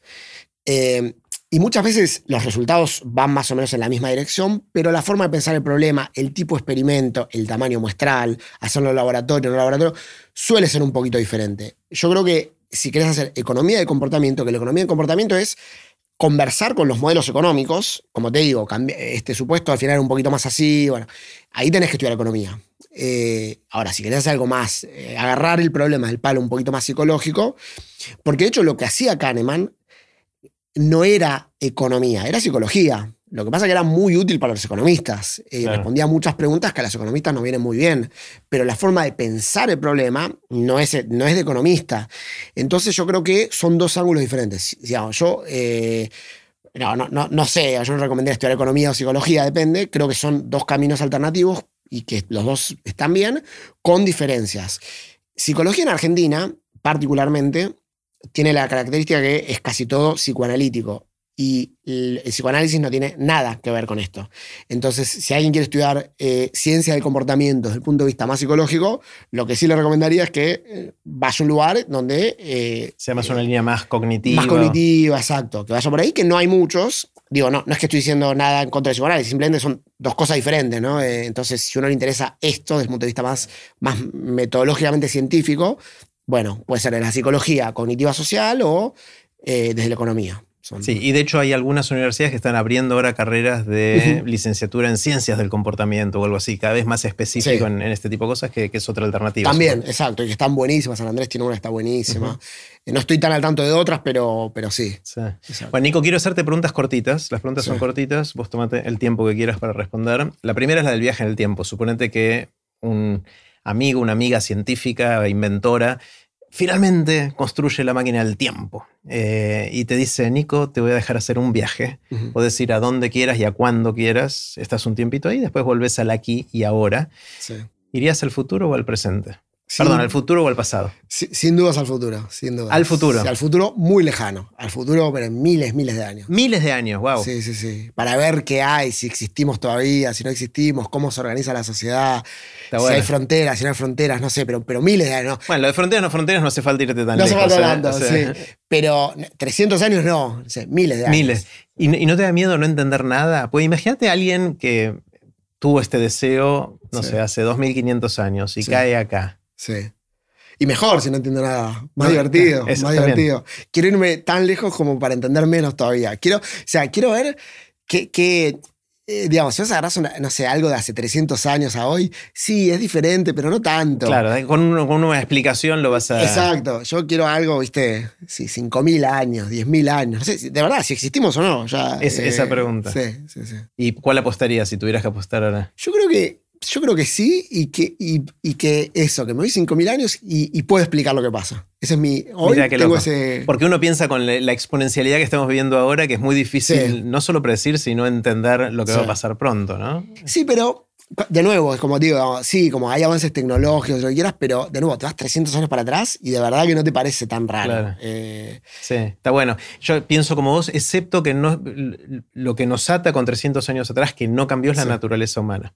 Claro. Entonces eso es lo que nos da el, ancla y que nos permite entender y tener conversaciones. Todo eso. Dentro de 500, 1000, 5000 años, no sé si va a haber naturaleza humana, digamos. Por ahí hay otra cosa que nos... Total, no. Y aparte, imagínate que la tecnología cambie la forma en que nos relacionamos tal que cambia eso, la sociedad. Digo, te puede no son seres humanos, son otra cosa lo que hay ahí. Sí, o sea, vos, esto es un ejemplo muy extremo, pero ahora que hacemos todo por Zoom, seguro que cambia un poquitito la forma en que nos relacionamos. Bueno, imagínate un cambio mucho más drástico, seguro que cambia, entonces eso me parece divertido. Ya, está buenísimo.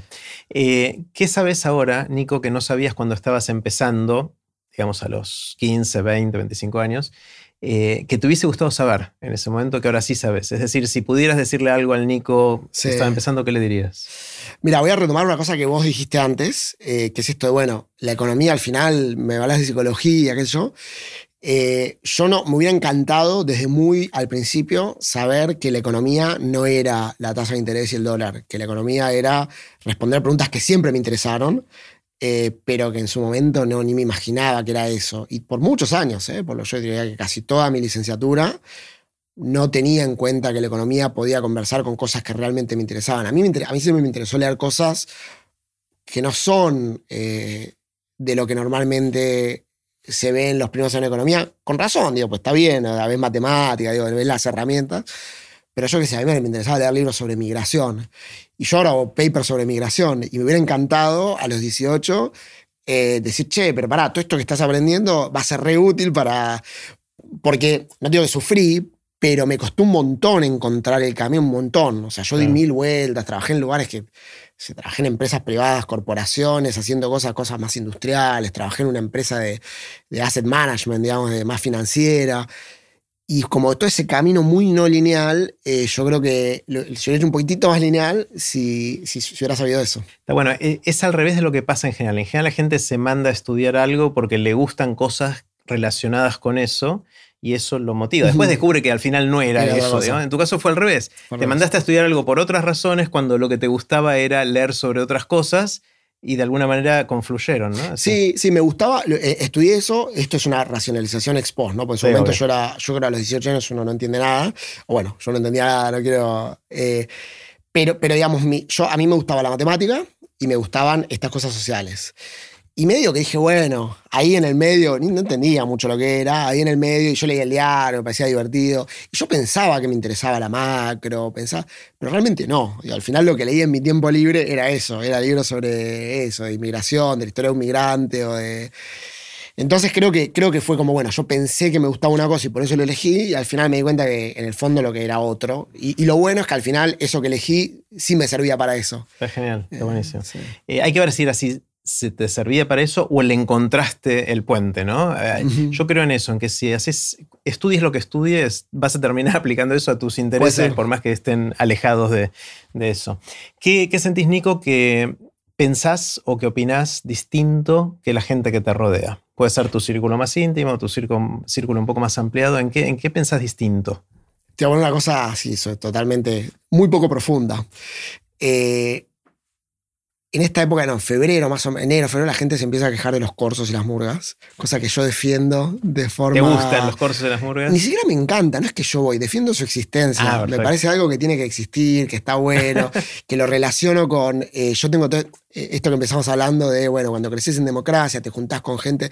Yo creo que es útil y bueno para la sociedad que te juntes con gente distinta a vos, espacios de. Y el costo de eso es, no me molestes, bueno, te cortás una calle, así es la vida. Entonces yo los defiendo así, y todo a mi alrededor, todo a mi alrededor piensa exactamente lo contrario. Yo, y no voy, tío, la verdad, no creo que nunca fui a un corte, fui pocas veces, Pero defendés Eh, la existencia. pero defiendo su existencia. Yo tengo otras instancias en donde tal vez me relaciono con gente diferente, pero bueno, esa tal vez no tanto, aparte no estoy en Argentina, pero, pero su existencia me parece muy útil. Sí. Eh, ¿En qué cambiaste de opinión? ¿Qué venías pensando para un lado y decís ahora me voy para el otro? Eh, bueno, te digo también una cosa muy específica. Yo últimamente me empecé, me empecé a interesar algo que nada que ver con lo que hago, que es eh, efecto, es economía del trabajo, digamos, salario cómo el salario mínimo afecta los incentivos a trabajar, informalidad, etc.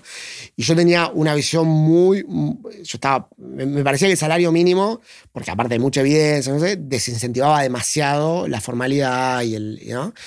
Y, y me puse a leer mucho, me puse leer muchos papers nuevos y me di cuenta que no es tan así. Me di cuenta que, que- que digamos que, que depende mucho, que depende mucho del contexto. Y este no, es algo muy específico, pero es algo que tengo muy presente que me cambió mucho la forma de pensar. Le- leer le- hallazgos científicos me cambió totalmente la forma de pensar en seis meses. digamos. Entiendo que el, el salario mínimo es una forma de proteger los derechos de los trabajadores, por un lado, la argumentación más Ujú. de los, las reivindicaciones y Ujú. derechos, eh, y por el otro lado, puede ser que un salario mínimo muy alto desincentive a, las, eh, a los empleadores a contratar Exacto. en blanco, Exacto. esencialmente. ¿no? Sí. Esa es la tensión Sí, que... sí. Como, como casi toda ley, digamos, de protección laboral que tiene la parte positiva, y, pero también puede generar costos. Yo, eh, co- costos a, a contratar, digamos, ¿no? Claro. Costos a emplear. Eh, Uno piensa dos o sea, veces, si, le va a costar vos- despedir, piensa dos veces antes de contratar. Cuando vos levantás los costos de salida, también aumentan los costos de entrada, Claro. automáticamente. Eh, yo sobre eso igual no, no tenía tanto. oh, yo- me parece bien, digamos. Pero el salario mínimo es algo que lo tenía. Y aparte me interesaba, qué sé yo, y, y salieron un montón de papers en los últimos 10 años que me interesaron mucho. Y ahí cambié completamente. Pasé de, de tener una, de- así, de peleas para un lado para tener peleas para el otro. ¿Y ahora peleas para qué lado? Ahora, me, ahora es que creo que el salario mínimo eh, sirve. digamos, no, no, es me- los, los beneficios son más que los costos. Es- es- obviamente que todo, estoy siendo muy esquemático, ¿no? Depende del nivel, depende del contexto, no es que cualquier salario mínimo, obviamente. O sea, yo quiero decir, estaba acá y ahora vino más al pay. Bien. O sea, no, tampoco soy extremo, pero como que ahora lo discuto más como, bueno, pará, pero esto no es, depende, no es tan así. sí. ¿Qué te asombra? ¿Qué te sorprende? ¿Qué son esas cosas que ves y decís, wow?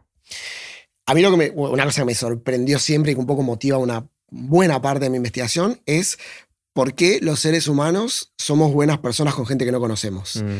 Eh, si, si vos lo pensás, todos, o sea, to- digamos, los animales, todo el mundo tiene, eh, es reci- eh, no sé cómo se dice, eh, eh, Hace re- reciprocidad. reciprocidad, claro, es recíproco, ¿no? Eh, eso pasa, digamos, ¿no? No son los seres humanos. Pero, Recíproco quiere decir que si alguien te regala algo, te da ganas de regalarle algo. Sí, o al revés, o que estoy dispuesto a pagar un costo para castigarte si hiciste algo que no me gusta. digamos, Bien. ¿no? Ahora, esta cosa de. eh, eh, o digamos, vos ves, de nuevo, en cualquier, casi en cualquier especie que en una familia o una comunidad, este ayuda a este. Ahora, que yo ayude a alguien que no conozco, que no tiene nada que ver conmigo, que yo done sangre anónimamente, que yo done plata anónimamente, eso es algo eh, muy propio de los seres humanos. Y si lo racionalizas un poco, es un poco inexplicable. O sea, no, no inexplicable, o sea, hay un montón de teorías de por qué es eso, es una, es una curiosidad. ¿Por qué? Porque yo digo, ¿por qué ayudas a tu hijo o a tu hija? Bueno, hasta que me parece hasta natural. ¿Por qué ayudas a tu abuelo? Ahora, ¿por qué ayudas a alguien que no conoces? ¿Por qué, sos, por qué sos altruista con alguien que nunca en tu vida vas a ver? Nunca en tu vida te vas a encontrar con la persona a la que le donaste, que recibió tu sangre. Nunca, eso no va a pasar. De hecho, hay mecanismos para que no pase, porque es anónimo. Y lo haces igual, y la gente lo hace voluntariamente. Y muchas veces lo hace, puedes decir, bueno, pero ahí está pa- para quedar bien, como esto esta idea de imagen, ¿no? Que, que también mucha gente lo hace por eso. Hay gente que ni siquiera lo cuenta, ¿entendés? Eh, nadie te mira, lo haces y nadie te mira. Pero se para- siente bien esa persona se haciéndolo. siente bien. ¿Por qué te sentís bien cuando haces algo que... y, nada, seguro que hay explicaciones evolutivas, de hecho las hay, evolutivas y demás, y hay otras explicaciones más, pero, pero a mí me parece algo que vale la, vale la pena eh, explorarlo mucho, me parece como una característica muy propia de los humanos y muy interesante. Muy genial, genial. ¿En qué crees, Nico, que no puedas probar? ¿En qué? Bueno, un poco lo que te contesté antes de esto de que si vas, si, si, si, si estudias con mujeres... Ah Todavía no puedes probarlo. Todavía no puedo probar. Eso es la cosa que no puedo probarlo, pero estoy seguro. Pero vas a poder, tarde o temprano vas a poder probarlo. Voy a, voy a te tengo fe. voy a poder. Después tengo otra cosa que todavía no puedo probar, que es esto que, que, que, es, que es, tuyo, que es los, los eh, TED, que yo estoy seguro que eso, ese TED, ese entrenamiento, tiene efectos en un montón de, de, de habilidades blandas muy específicas que yo no lo puedo probar, pero estoy seguro que yo un experimento voy a encontrar un efecto gigante. Estamos haciendo ya algunas, algunas investigaciones en, esa dirección de, cuál es el impacto de la gente que hace clubes y cómo, cómo le impacta hacia adelante. Esas son las cosas que uno ve y dice, mira, eh, no tengo un experimento, pero ves cómo habla, cómo da la charla de un chico de 15 años y mira, evidentemente esto no es normal. O sea, Claro, en algo le va a impactar, va a tener un... Sí, sí, sí. Está buenísimo. Eh, ¿Tenés habilidades inútiles? Tengo una habilidad. que sepas hacer que no sirvan para nada. Sí, tengo una habilidad muy buena, pero pasa me la vas a hacer hacer y, me voy a poner nervioso. Yo, si vos me decís una palabra, te cuento muy rápido la cantidad de letras. ¿En serio? Sí. ¿Y eso qué es? ¿Lo contás o te la imaginas? Es... Me sale. Me sale. Eh, es bien inútil eso. Es muy inútil. Pues me encanta. He hecho así con amigos, me dan palabras largas, tasa, tasa de error muy baja. Está buenísimo. porque en general cuando la gente me responde algo, al final termina, ser algo, termina siendo útil. para algo, digamos. Muy inútil. Eh, yo sé, por ejemplo, cuál es la velocidad promedio en que estamos hablando ahora. Cantidad de palabras por minuto. ¿Cuál es? Más o menos 150 palabras por minuto. Hay gente que habla, vos hablas a 200. Yo hablo más rápido. Vos hablas a 200, pero entre 100 y 200, promedio 150 palabras. Pero eso es re útil porque vos me das un texto de una charla TED y yo sé cuánto va a durar. Claro, claro, eso es útil. Cuento las palabras y sé, esta charla dura más o menos tanto. Bueno, eh, puede ser útil en el sentido que por eso yo veo escrito cosas y me doy cuenta más o menos eh, el tamaño, está relacionado con eso. O sea, veo una, veo, yo estoy escribiendo un libro, por ejemplo, y no, de verdad, no, no necesito, o sea, ya sé más o menos cuántas palabras tiene, ya sé cuántas letras tiene. Ah, bueno, yo uso la herramienta del procesador de palabras. Esto yo más o menos lo sé, más o menos lo sé. A veces me fijo y todo mm. tiene que ver con lo mismo. ¿Cómo haces para aprender cosas nuevas? ¿Tenés que meterte en un nuevo campo, en una nueva investigación? Puede ser laboral o puede ser por un interés personal. ¿Querés entrar a un nuevo saber hacer o conocimiento? ¿Por dónde empezás? Mira, yo depende de. Te lo voy a dividir en dos tipos de conocimientos. Eh, cuando estudio cosas muy técnicas, eh, no sé, por ejemplo, ahora esto de los métodos cuasi experimentales. Ahora salió un montón de papers eh, sobre un método particular, con un montón de críticas y yo, que lo tengo que saber. Eh, y ahí soy como muy. leo obsesivamente cada una de esas cosas y en general lo que hago es. Eh, me pongo como con amigos, con colegas. Bueno, vamos a leer esto y en dos semanas vamos a discutirlo y vamos punto por punto y hacemos como medio mini grupo de lecturas de una forma muy obsesiva. Eso es muy metódica, muy metódica. Eso me sirve para cosas muy técnicas. No me sirve eh, para cosas un poco más creativas y ahí hago otra cosa. Yo, cuando se me ocurren ideas, normalmente se me ocurren leyendo cosas que nada que ver. O sea, de repente esto, leo un libro más de antropología eh, y ahí se me ocurre una idea.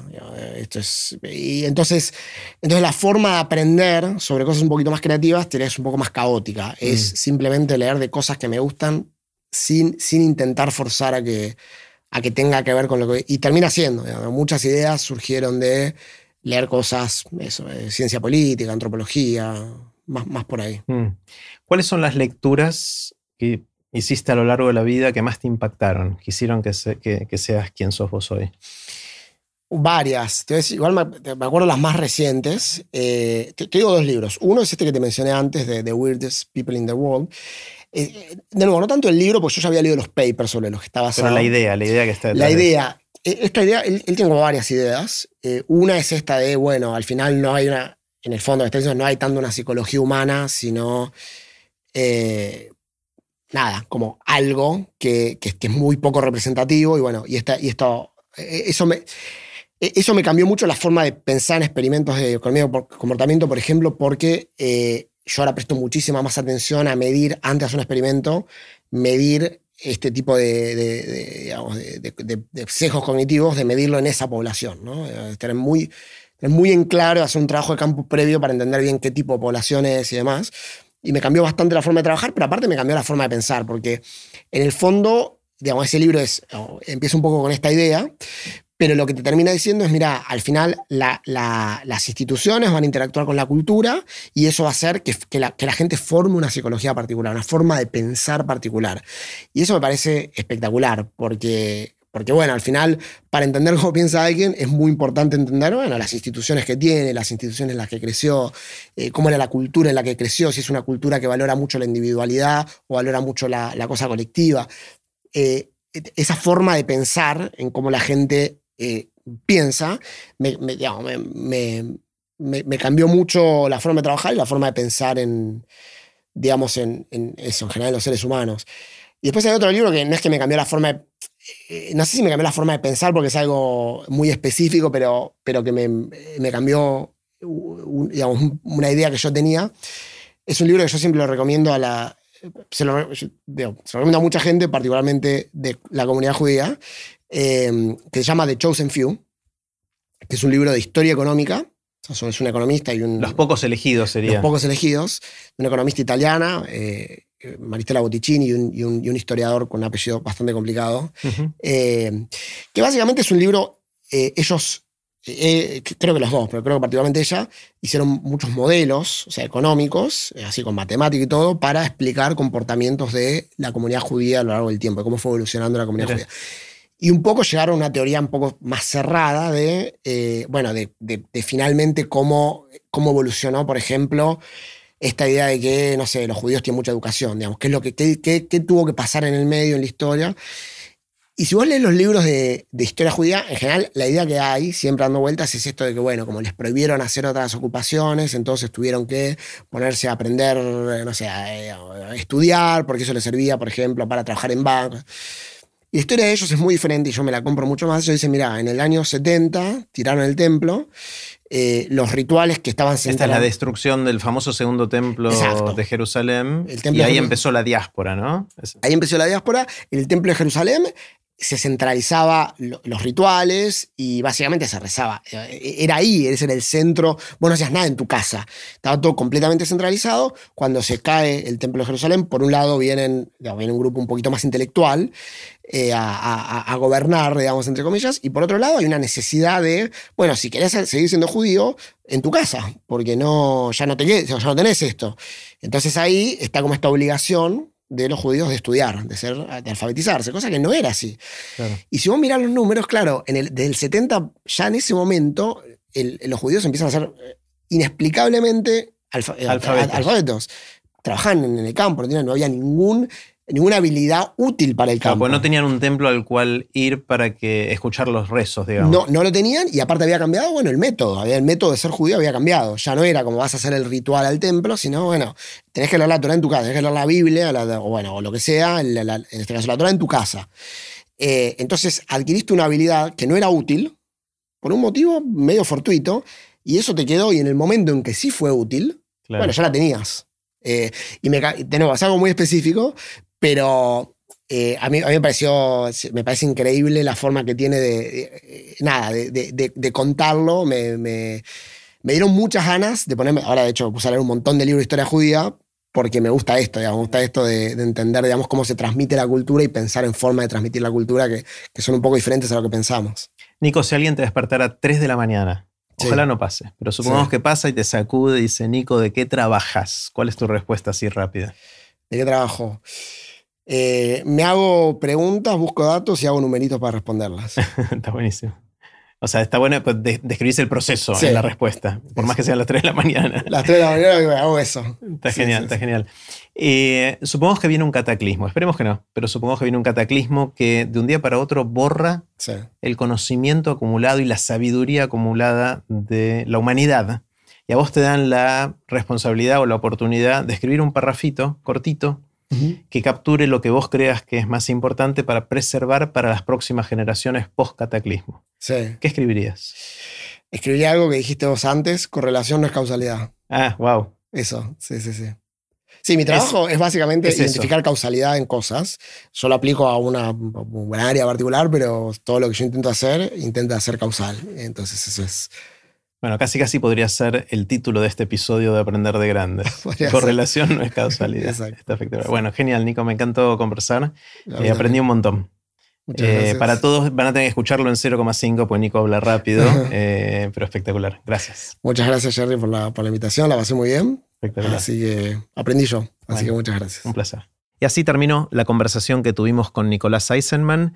Puse los links de este episodio en aprenderdegrandes.com barra Nicolás. Espero que lo hayan disfrutado tanto como yo.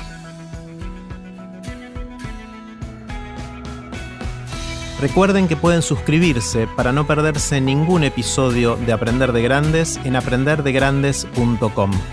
Los espero en el próximo episodio de Aprender de Grandes, cuando les cuente lo que aprendo en mis intentos por seguir aprendiendo durante toda la vida y en las conversaciones que tengo con gente que admiro. Chau.